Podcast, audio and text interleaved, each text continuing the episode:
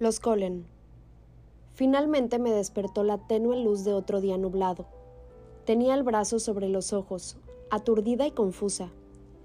Algo, el atisbo de un sueño digno de ser recordado, pugnaba por abrirse paso en mi mente.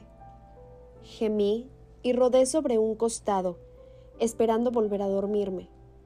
Y entonces lo sucedido el día anterior irrumpió en mi conciencia. Oh, me senté tan deprisa que la cabeza empezó a darme vueltas. Tu pelo es una maraña, pero me gusta. La voz serena procedía de la mecedora de la esquina.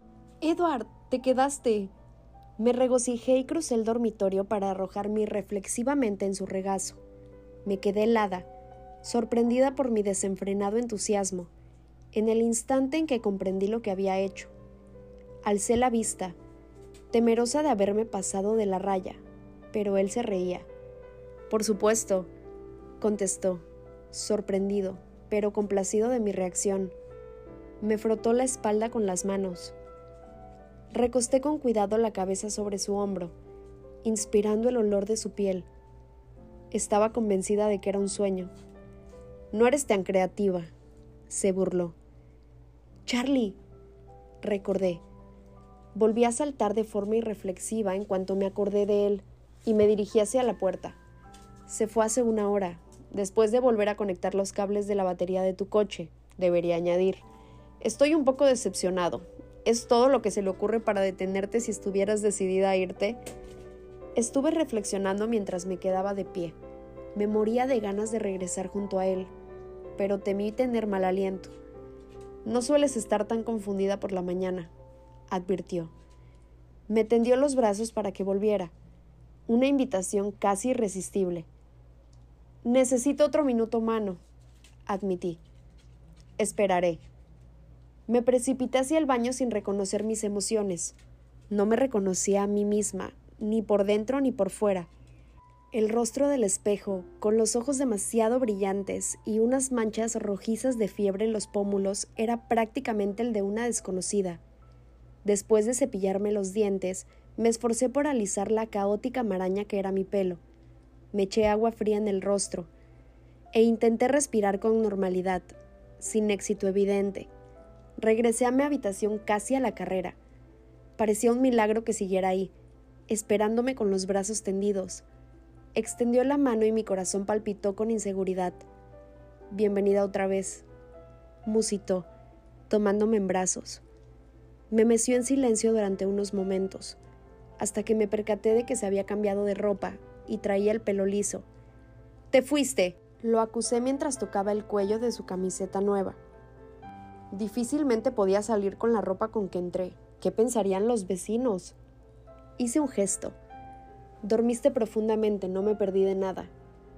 Sus ojos centellaron. Empezaste a hablar en sueños muy pronto. Gemí. ¿Qué oíste? Los ojos dorados se suavizaron. Dijiste que me querías. Eso ya lo sabías, le recordé. Hundí mi cabeza en su hombro. Da lo mismo, es agradable oírlo. Oculté la cara contra su hombro. Te quiero, susurré. Ahora tú eres mi vida. Se limitó a contestar. No había nada más que decir por el momento. Nos mecimos de un lado a otro mientras se iba iluminando la habitación. Hora de desayunar, dijo al fin de una manera informal para demostrar, estaba segura, que se acordaba de todas mis debilidades humanas. Me protegí la garganta con ambas manos y lo miré fijamente con los ojos muy abiertos de miedo. El pánico cruzó por su rostro. Era una broma. Me reí con disimulo. Y tú dijiste que no sabía actuar. Frunció el ceño con disgusto.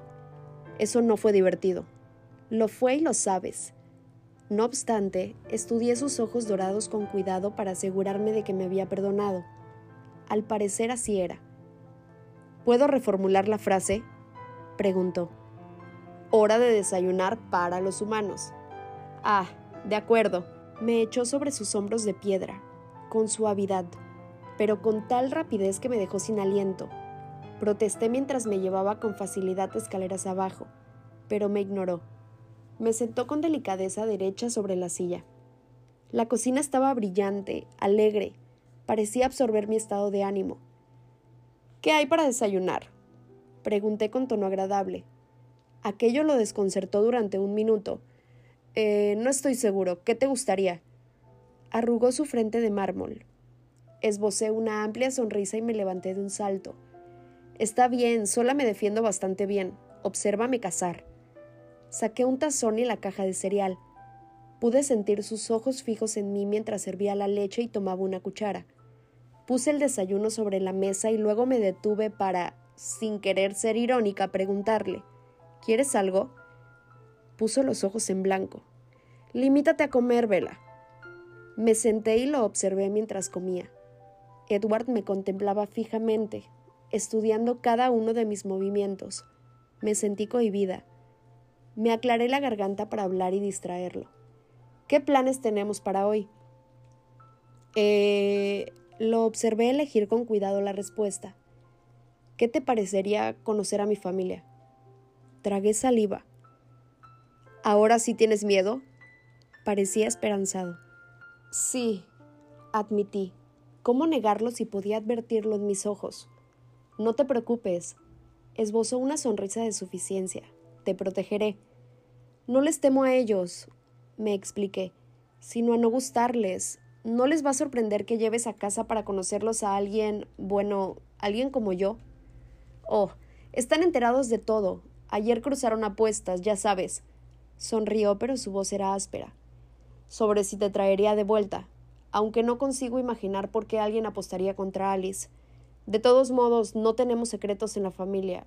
Es imposible con mi don de leer mentes, la precognición de Alice y todo eso y Jasper haciéndote sentir todo el cariño con que te arrancaría las tripas. Pusiste atención, comentó con una sonrisa de aprobación. Sé hacerlo de vez en cuando. Hice una mueca. Así que Alice me vio regresar. Su reacción fue extraña. Algo por el estilo. Comentó con incomodidad mientras se daba la vuelta para que no pudiera verle los ojos. Lo miré con curiosidad. ¿Tiene buen sabor? Preguntó al volverse de repente y contemplar mi desayuno con un gesto burlón. La verdad es que no parece muy apetitoso. Bueno, no es un oso irritado, murmuré, ignorándolo cuando frunció el ceño. Me seguía preguntando por qué me había respondido de esa manera cuando mencioné a Alice. Mientras especulaba, me apresuré a terminar el cereal. Permaneció plantado en medio de la cocina, de nuevo convertido en la estatua de un Adonis, mirando con expresión ausente por las ventanas traseras. Luego volvió a posar los ojos en mí y esbozó esa arrebatadora sonrisa suya. Creo que tú también deberías presentarme a tu padre. Ya te conoce, le recordé. Como tu novio, quiero decir. Lo miré con gesto de sospecha. ¿Por qué? ¿No es esa la costumbre? preguntó inocentemente. Lo ignoro, admití. Mi historial de novios me ofrecía pocas referencias y ninguna de las reglas normales sobre salir con chicos venía al caso. No es necesario, ya sabes, no espero que tú... Quiero decir, no tienes por qué fingir por mí. Su sonrisa fue paciente. No estoy fingiendo. Empujé el resto del cereal a una orilla del plato mientras me mordía el labio. ¿Vas a decirle a Charlie que soy tu novio o no? Quiso saber. ¿Eso es lo que eres? Para mis adentros, me sobrecogió la perspectiva de reunir a Edward, Charlie y la palabra novio en la misma habitación y al mismo tiempo. Admito que es una interpretación libre, dada la connotación humana de la palabra. De hecho, tengo la impresión de que eres algo más, confesé clavando los ojos en la mesa. Bueno, no creo que sea necesario darle todos los detalles morbosos. Se estiró sobre la mesa y me levantó el mentón con un dedo frío y suave pero vamos a necesitar una explicación de por qué me rodeo tanto por aquí. No quiero que el jefe de policía Swan me interponga una orden de alejamiento. ¿Estarás? Pregunté repentinamente ansiosa. ¿De veras vas a estar aquí? Tanto tiempo como tú me quieras, me aseguró. Te querré siempre, le avisé. Para siempre. Caminó alrededor de la mesa muy despacio y se detuvo muy cerca, Extendió la mano para acariciarme la mejilla con las yemas de los dedos. Su expresión era inescrutable. ¿Eso te entristece? No contestó. y me miró fijamente a los ojos por un momento inmensurable. ¿Ya terminaste? preguntó finalmente. Me incorporé de un salto. Sí. Vístete. Te espero aquí. Resultó difícil decidir qué ponerme. Dudaba que hubiera libros de etiqueta que detallaran cómo vestirte cuando tu novio vampiro te lleva a su casa para que conozcas a su familia vampiro. Era un alivio emplear la palabra en mi fuerte interno. Sabía que yo misma la eludía de forma intencionada. Terminé poniéndome mi única falda, larga y de color khaki, pero aún así informal. También la blusa azul oscuro de la que Edward había hablado favorablemente en una ocasión. Un rápido vistazo al espejo me convenció de que mi pelo era una causa perdida, así que me hice una cola de caballo. De acuerdo. Bajé a saltos la escalera. Ya estoy presentable. Me esperaba al pie de las mismas, más cerca de lo que pensaba, así que salté encima de él. Edward me sostuvo. Durante unos segundos me retuvo con cautela a cierta distancia antes de atraerme súbitamente. Te volviste a equivocar, me murmuró al oído. Vas totalmente indecente. No está bien que alguien tenga un aspecto tan apetecible. ¿Qué tan apetecible? Puedo cambiarme. Suspiró al tiempo que sacudía la cabeza. Eres tan ridícula. Presionó con suavidad sus labios helados en mi frente, y la habitación empezó a dar vueltas. El olor de su respiración me impedía pensar. ¿Debo explicarte por qué me resultas apetecible? Era claramente una pregunta retórica, sus dedos descendieron lentamente por mi espalda, y su aliento rozó con más fuerza mi piel. Mis manos descansaban flácidas sobre su pecho, y otra vez me sentí aturdida. Inclinó la cabeza lentamente, y por segunda vez sus fríos labios tocaron los míos con mucho cuidado, separándolos levemente. Entonces sufrí un colapso. ¿Vela? dijo alarmado mientras me sostenía y me alzaba en vilo. Has hecho que me desmaye. Lo acusé en mi aturdimiento. ¿Qué voy a hacer contigo? gimió con desesperación. Ayer te beso y me atacas, y hoy te desmayas. Me reí débilmente, dejando que sus brazos me sostuvieran mientras la cabeza seguía dándome vueltas. Eso te pasa por ser buena en todo. Suspiró. Ese es el problema. Yo aún seguía aturdida. Eres demasiado bueno, muy, muy bueno. ¿Estás mareada? preguntó. Me había visto así con anterioridad. No, no fue la misma clase de, desfallecimiento de siempre. No sé qué sucedió. Agité la cabeza con gesto de disculpa. Creo que me olvido de respirar. No puedo llevarte a ningún sitio. Estoy bien, insistí. Tu familia va a pensar que estoy loca de todos modos, así que, ¿cuál es la diferencia? Evaluó mi expresión durante unos instantes. No soy imparcial con el color de esa blusa, comentó inesperadamente. Enrojecí de placer y desvié la mirada. Mira, intento con todas mis fuerzas no pensar en lo que estoy a punto de hacer, así que podemos irnos ya. A ti no te preocupa dirigirte a una casa llena de vampiros. Lo que te preocupa es obtener su aprobación. ¿Me equivoco? No, contesté de inmediato, ocultando mi sorpresa ante el tono informal con el que utilizaba la palabra. Sacudió la cabeza. Eres increíble. Cuando condujo alejándose del centro del pueblo, comprendí que no tenía ni idea de dónde vivía. Cruzamos el puente sobre el río Calwa, donde la carretera se desviaba hacia el norte. Las casas que aparecían de forma intermitente al pasar se encontraban cada vez más alejadas de la carretera, y eran más grandes. Luego pasamos otro núcleo de edificios antes de dirigirnos al bosque neblinoso. Intentaba decidirme entre preguntar o tener paciencia y mantenerme callada, cuando bruscamente dio vuelta para tomar un camino sin pavimentar. No estaba señalizado, y apenas se veía entre los helechos. El bosque, que serpenteaba entre los árboles centenarios, invadía ambos lados del sendero a tal punto que solo se distinguía a pocos metros de distancia. Luego, a escasos kilómetros, los árboles se espaciaron y de repente nos encontramos en una pequeña pradera, o era un jardín. Sin embargo, la penumbra del bosque se mantenía. Las inmensas ramas de seis cedros primigenios daban sombra a casi media hectárea de tierra. La sombra de los árboles protegía los muros de la casa que se erguía entre ellos, dejando sin justificación alguna el profundo porche que rodeaba el primer piso. No sé qué pensaba encontrar, pero definitivamente no era aquello. La casa, de unos cien años de antigüedad, era temporal y elegante. Estaba pintada de un blanco suave y desvaído. Tenía tres pisos de altura y era rectangular y bien proporcionada. La pick-up era el único coche a la vista. Podía escuchar fluir el río cerca de allí, oculto en la penumbra del bosque. ¡Guau! ¿Te gusta? preguntó con una sonrisa. Tiene cierto encanto. Me tiró de la coleta y rió entre dientes. Luego, cuando me abrió la puerta, me preguntó ¿Lista? En absoluto. Vamos. Intenté reírme, pero la risa se me quedó pegada a la garganta. Me alicé el pelo con gesto nervioso. Tienes un aspecto adorable. Me tomó de la mano de forma casual, sin pensarlo. Caminamos hacia el porche a la densa sombra de los árboles. Sabía que notaba mi tensión. Me frotaba el dorso de la mano, describiendo círculos con el dedo pulgar. Me abrió la puerta. El interior era aún más sorprendente y menos predecible que el exterior. Era muy luminoso, muy espacioso y muy grande.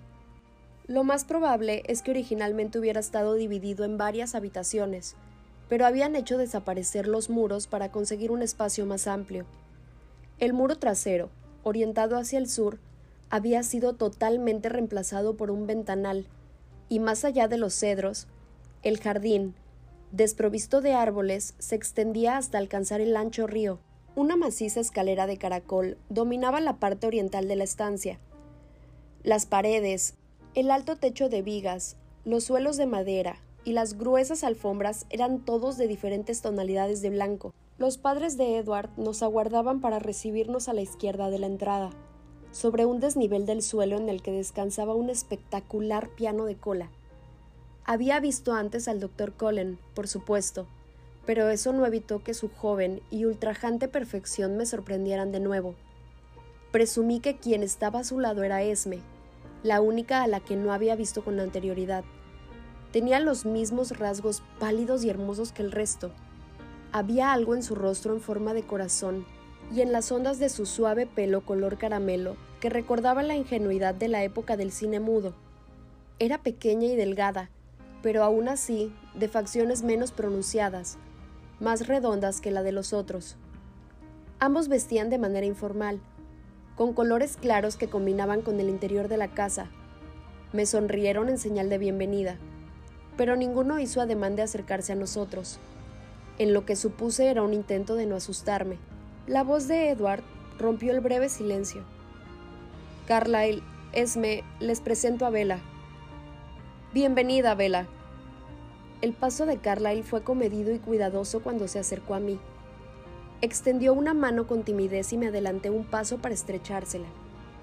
Me alegro de volver a verlo, doctor Cullen. Llámame Carlyle, por favor. Carlyle. Le sonreí de oreja a oreja con una repentina confianza que me sorprendió. Noté el alivio de Edward, que seguía a mi lado.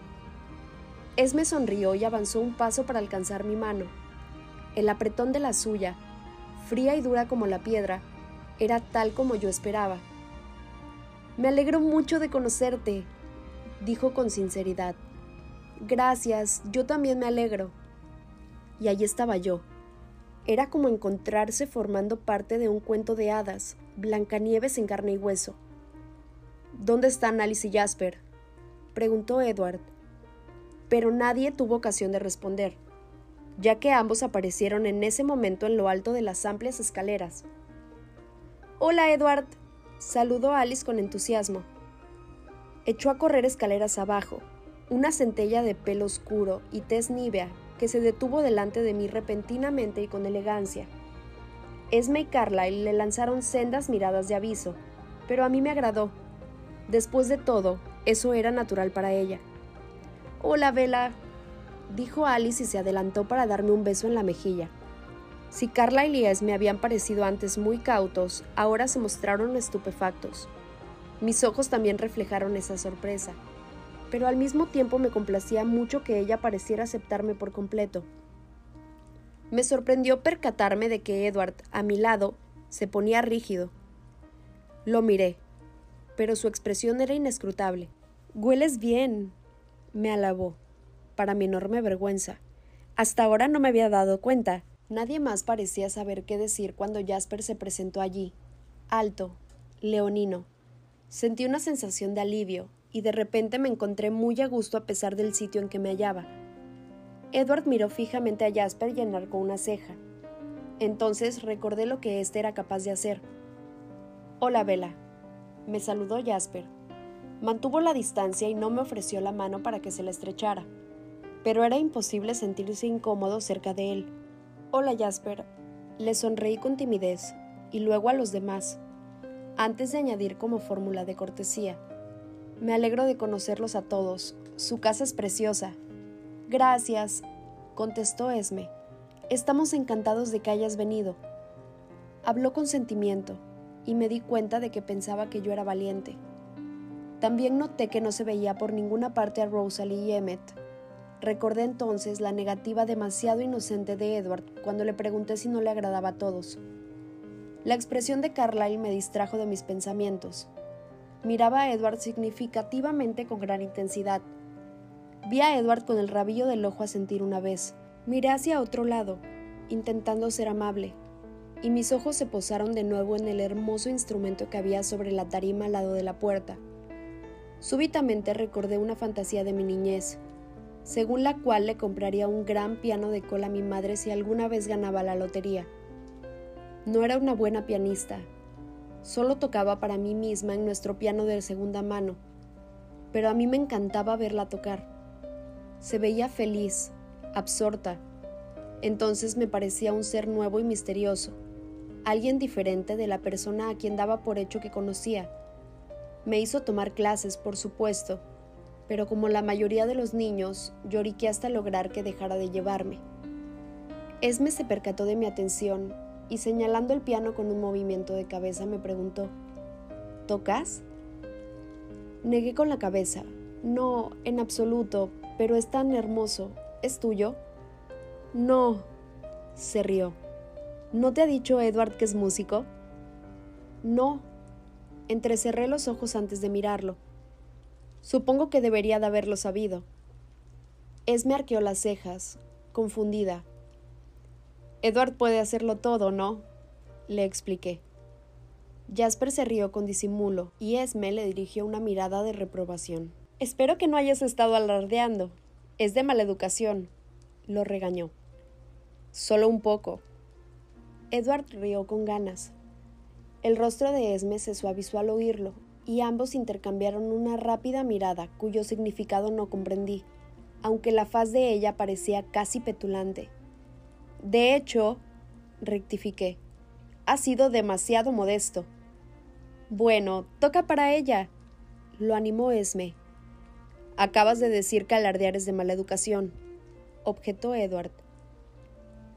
Cada regla tiene su excepción, le replicó.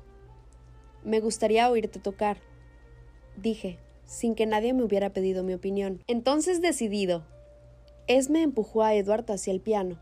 Él me arrastró e hizo que me sentara a su lado en el banco. Me dedicó una prolongada y exasperada mirada antes de concentrarse en las teclas.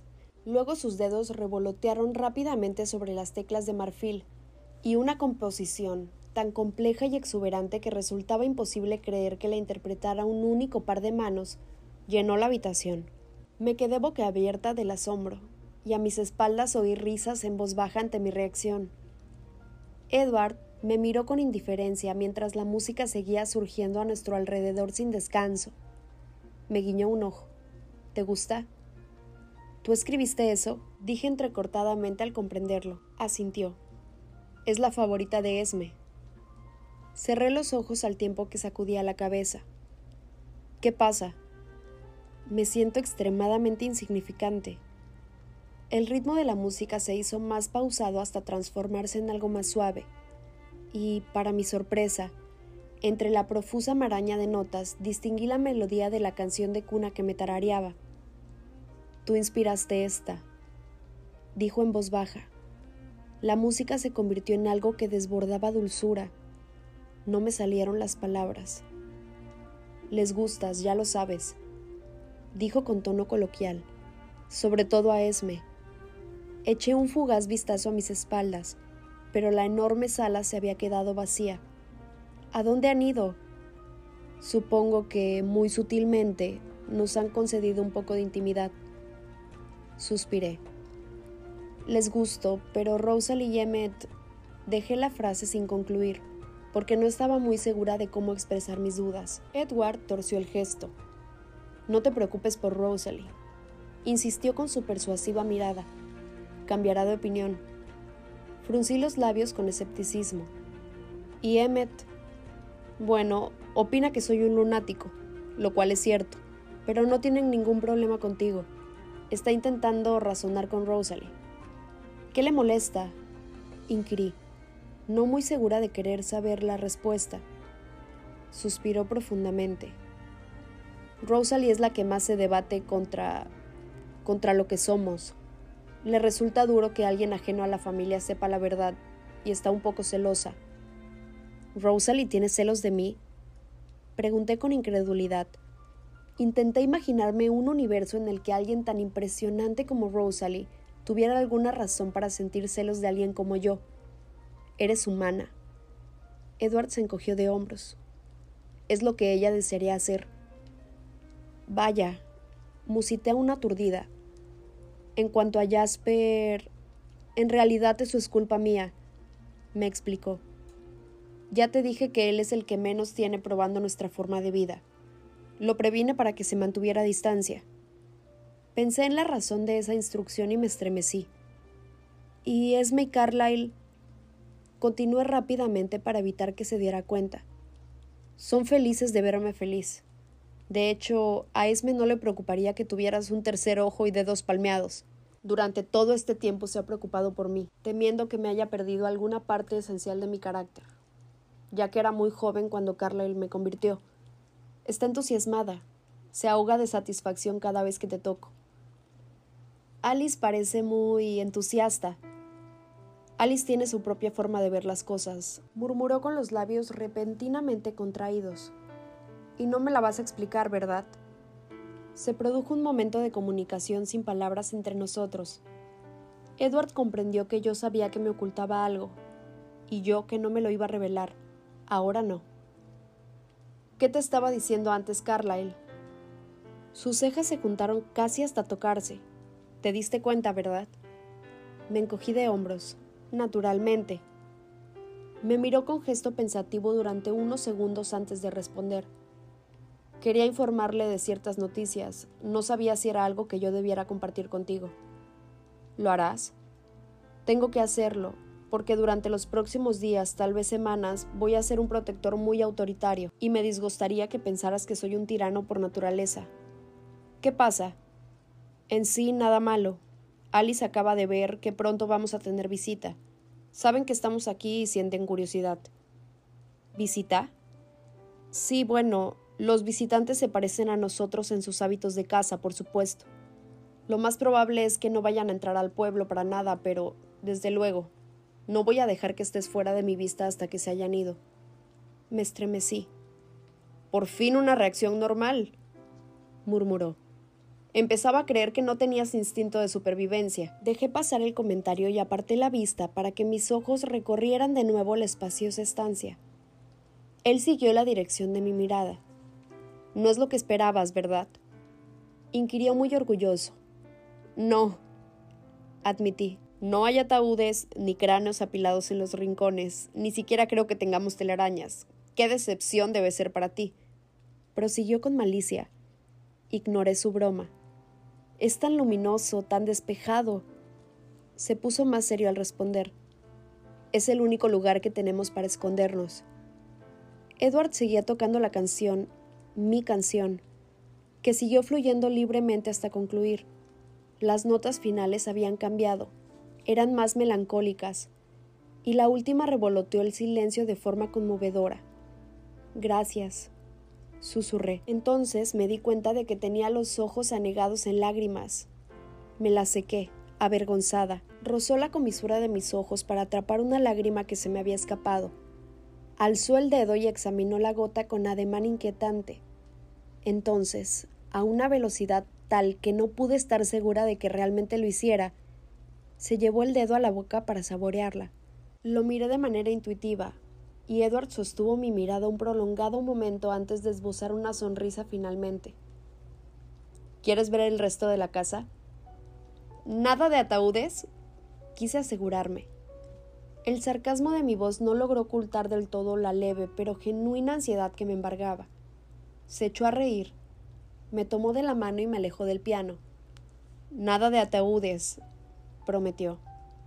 Acaricié la suave y lisa barandilla con la mano mientras subíamos por la imponente escalera. En lo alto de la misma había un gran vestíbulo de paredes revestidas con paneles de madera color miel, igual que el piso. La habitación de Rosalie Emmett, el despacho de Carlyle. Hacía gestos con la mano conforme íbamos pasando delante de las puertas. La habitación de Alice. Edward hubiera continuado, pero me detuve en seco al final del vestíbulo contemplando con incredulidad el ornamento que colgaba del muro por encima de mi cabeza. Se rió entre dientes por mi expresión de asombro.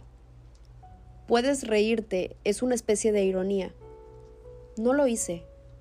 De forma automática, alcé la mano con un dedo extendido como si fuera a tocar la gran cruz de madera. Su oscura pátina contrastaba con el suave color de la pared, pero no la toqué aun cuando sentí curiosidad por saber si su añeja madera era tan suave al tacto como aparentaba. Debe ser muy antigua, aventuré. Se encogió de hombros. Es del siglo XVI, a principios de la década de los treinta, más o menos. Aparté los ojos de la cruz para mirarlo. ¿Por qué tienen esto aquí? Por nostalgia. Perteneció al padre de Carlyle. ¿Coleccionaba antigüedades? Y dubitativamente. No, la talló él mismo para colgarla en la pared, encima del púlpito de la vicaría en la que predicaba. No estaba segura de si mi rostro delataba mi sorpresa, pero solo por si acaso continué mirando la sencilla y antigua cruz. Efectué el cálculo de memoria. La reliquia tendría unos 370 años. El silencio se prolongó mientras me esforzaba por asimilar la noción de tantísimos años. ¿Estás bien? preguntó preocupado. ¿Cuántos años tiene Carlyle? Inquirí en voz baja, sin apartar los ojos de la cruz e ignorando su pregunta. Acaba de celebrar su cumpleaños tricentésimo sexagésimo segundo, contestó Edward. Lo miré de nuevo, con un millón de preguntas en los ojos. Me estudió atentamente mientras hablaba. Carlyle nació en Londres, él cree que hacía 1640, aunque las fechas no se señalaban con mucha precisión en aquella época, al menos no para la gente común. Sí sabe que fue durante el gobierno de Cromwell. No cambié el gesto, consciente del escrutinio al que Edward me sometía al informarme. Fue el hijo único de un pastor anglicano. Su madre murió al alumbrarle a él. Su padre era un fanático. Cuando los protestantes subieron al poder, se unió con entusiasmo a la persecución destacada contra católicos y personas de otros credos. También creía firmemente en la realidad del mal. Encabezó partidas de caza contra brujos, licántropos y vampiros. Me quedé aún más quieta ante la mención de esa palabra. Estaba segura de que lo había notado, pero continuó hablando sin pausa. Quemaron a muchos inocentes, por supuesto, ya que las criaturas a las que perseguían no eran tan fáciles de atrapar. El pastor puso a su obediente hijo al frente de las brigadas cuando creció. Al principio Carlyle fue una decepción. No se precipitaba en lanzar acusaciones ni veía demonios donde no los había, pero era persistente y mucho más inteligente que su padre. De hecho, localizó una aquelarre de auténticos vampiros que vivían ocultos en las cloacas de la ciudad y solo salían a cazar durante las noches. En aquellos días, cuando los monstruos no eran meros mitos ni leyendas, esa era la forma en la que debían vivir. La gente reunió orcas y antorchas, por supuesto, y se apostó allí donde Carlyle había visto a los monstruos salir a la calle. Ahora la risa de Edward fue más breve y sombría. Al final apareció uno. Debía ser muy viejo y estar debilitado por el hambre. Carlyle oyó cómo alertaba a los otros en latín cuando detectó el efluvio de gentío. Edward hablaba con un hilo de voz y tuve que aguzar el oído para comprender las palabras. Luego corrió por las calles, y Carlyle, que tenía 23 años y era muy rápido, encabezó la persecución. La criatura podía haberlos dejado atrás con facilidad, pero se dio la vuelta y los atacó. Carlyle piensa que debía estar sediento. Primero se abalanzó sobre él, pero le hizo frente para defenderse, y había otros muy cerca a quienes atacar. El vampiro mató a dos hombres y se escabulló llevándose a un tercero y dejando a Carlyle sangrando en la calle. Hizo una pausa. Intuí que estaba censurando una parte de la historia, que me ocultaba algo. Carlyle sabía lo que haría su padre, quemar los cuerpos y matar a cualquiera que hubiera resultado infectado por el monstruo. Carlyle actuó por instinto para salvar su pellejo. Se alejó a rastras del callejón mientras la turba perseguía al monstruo y a su presa. Se ocultó en un sótano y se enterró entre papas podridas durante tres días. Es un milagro que lograra mantenerse en silencio y pasar inadvertido.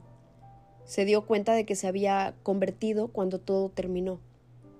No estaba muy segura de todo lo que reflejaba mi rostro, pero de repente enmudeció. ¿Cómo te sientes? preguntó. Estoy bien, le aseguré, y aunque me mordí el labio dubitativa, debió de ver la curiosidad reluciendo en mis ojos. Espero, dijo con una sonrisa, que tengas algunas preguntas que hacerme. Unas cuantas. Al sonreír, Edward dejó entrever su brillante dentadura. Se dirigió de regreso al vestíbulo. Me tomó de la mano y me arrastró. En ese caso, vamos, me animó. Te lo voy a mostrar.